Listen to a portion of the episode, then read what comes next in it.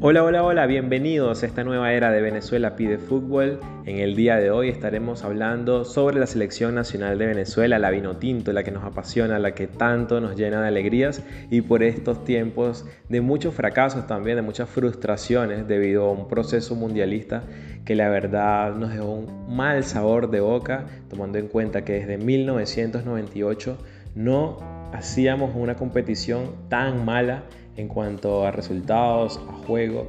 Y bueno, no tiene eh, ninguna sorpresa, solamente basta con ver la planificación que se llevó a cabo, que no fue de la mejor manera. Tuvimos eh, entrenadores que quizás no estaban adaptados a, a, la competición en Sudamérica, como lo hizo José Peseiro en inicio. Eh, tuvo muchas complicaciones, el tema COVID tampoco lo ayudó, nunca pudo participar con el grupo completo. Sin embargo, eh, Peseiro nos dejó en deuda también porque esperábamos mucho más de él y no se consiguieron los resultados. Luego de eso vino el profesor Leo González como a, apagar el fuego, a ponerle el pecho a las balas, como quien dice, y sin embargo, pese a su gran conocimiento del fútbol venezolano, de que es un entrenador que está militando en el, en el Deportivo de La Guaira, en el día a día del fútbol venezolano, hoy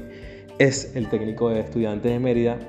eh, no pudo tampoco eh, conseguir las herramientas necesarias para que Venezuela siguiera el camino de la victoria, siguiera el camino del triunfo. Y bueno, eh, después de unos estrepitosos resultados como el último que tuvo frente a la selección de Chile en Santiago, bueno, se decide ya que no iba a continuar, dejando un balance en resultados negativos, pero en juego,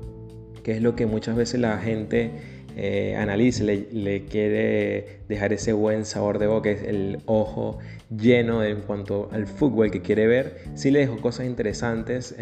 sobre todo en el tema de que Venezuela se puede atrever a atacar, a proponer un, juego ofensivo, y se vio con Leo González la mano de que Venezuela puede ser irreverente, como en la época de Richard Páez, del vino tinto, de la época de César Farías, que se competía de tú a tú con rivales en Sudamérica que tienen jugadores de gran jerarquía en Europa y todo, pese a, que Venezuela no tiene jugadores de tal renombre, se pudo competir.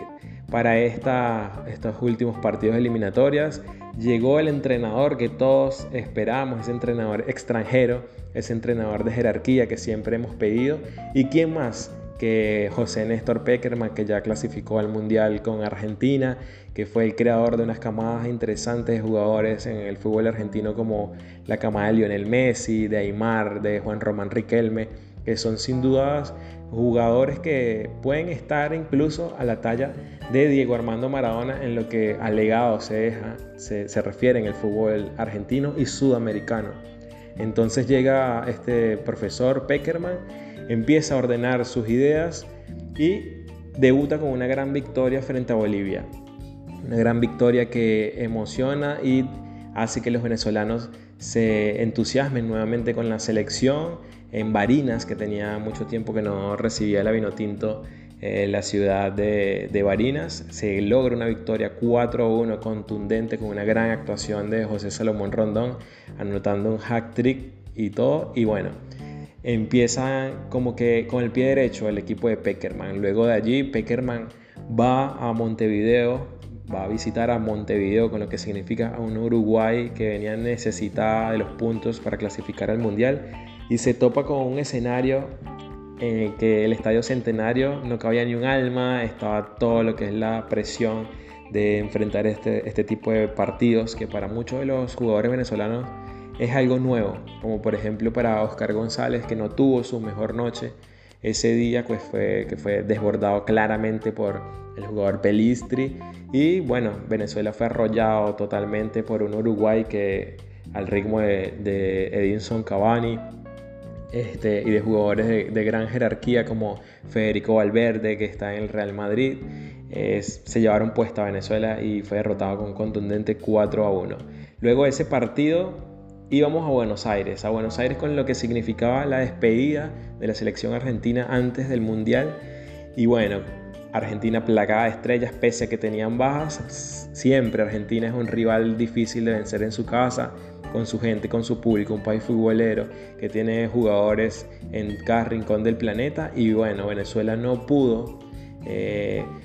competir, no pudo competir ese día. Muchos dicen que es debido a la formación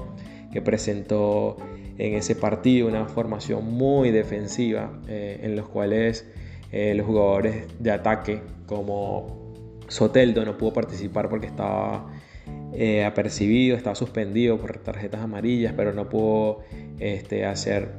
eh, de un juego ofensivo el Avinotinto con sus hombres más letales en ataque, que siempre se ha caracterizado a Venezuela en el último tiempo que jugar por las bandas, salir jugando de contragolpe. No pudieron hacer ese juego efectivo en cuadro ante el cuadro argentino ni, ni en el suelo de acá de Buenos Aires. Sin embargo, bueno, eh, se esperaba que se pudiera competir en el último partido. Se, decía que José Néstor Peckerman había guardado todas sus figuras para el partido contra Colombia, el partido que cerraba la eliminatoria y partido que se disputó en el Estado Bolívar, en el estadio el Centro de Alto Entretenimiento de Cachamay. Y bueno, eh, con todo un ambientazo en la ciudad de Bolívar, con todo un escenario, la mesa servida para que Venezuela pudiese despedirse de estas eliminatorias con una victoria. No se pudo lograr tampoco esta anhelada victoria que entusiasme y que encamine a la Vinotinto en la senda de la victoria. Y por el contrario, pese a que se intentó y a que las estadísticas nos dicen que Venezuela le compitió también a Colombia en remates al arco, en posesión de balón, en, pases completados. No se pudo eh, lograr el resultado, sin embargo, no dejó eh, una, mala óptica al equipo Vinotinto que siempre lo intentó, que siempre atacó. Y bueno, se espera que con el pasar del tiempo, como lo dijo en la rueda de prensa del profesor Peckerman, que con paciencia para un futuro podamos tener esos anhelados triunfos, ese anhelado juego y ese circuito, esos circuitos de defensa, ataque que, que son muy importantes en el fútbol se puedan llevar a cabo de una manera perfecta. Sí, pero para eso necesitamos eh, que no hayan esas pequeñas desconcentraciones que siempre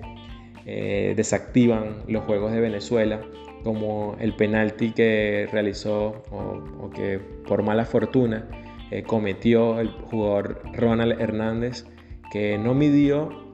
bien el balón, no se percató que estaba Rafael Santos Borré, que se le anticipó, le pegó una patada en el área y bueno, esos pequeños detalles son los que a Venezuela siempre le cuestan partidos, le cuestan resultados y esta vez no fue la excepción, James Rodríguez se encargó de,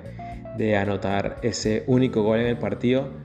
pese a que Wilker Fariñez le había bloqueado el remate, pero se había adelantado, en segunda instancia James Rodríguez vuelve a cobrar el penalti y esta vez sí lo anota. Y bueno, un resultado que me parece un poco amplio, como así también lo dijo el DT de Venezuela al final en la rueda de prensa, porque este partido era como para un empate, como para eh, cerrar la eliminatoria sumando un punto y no quedar con esta sensación de que todo lo que se hizo durante el partido no sirvió de nada porque los tres puntos fueron para el equipo visitante. Bueno, ahora solo me queda invitarlos a que sigan sintonizando estos capítulos que estaré realizando sobre el fútbol venezolano, específicamente de la Selección Nacional de Venezuela en sus diferentes categorías. Quien les habló, Alejandro Gallego, se despide y nos vemos en una próxima ocasión.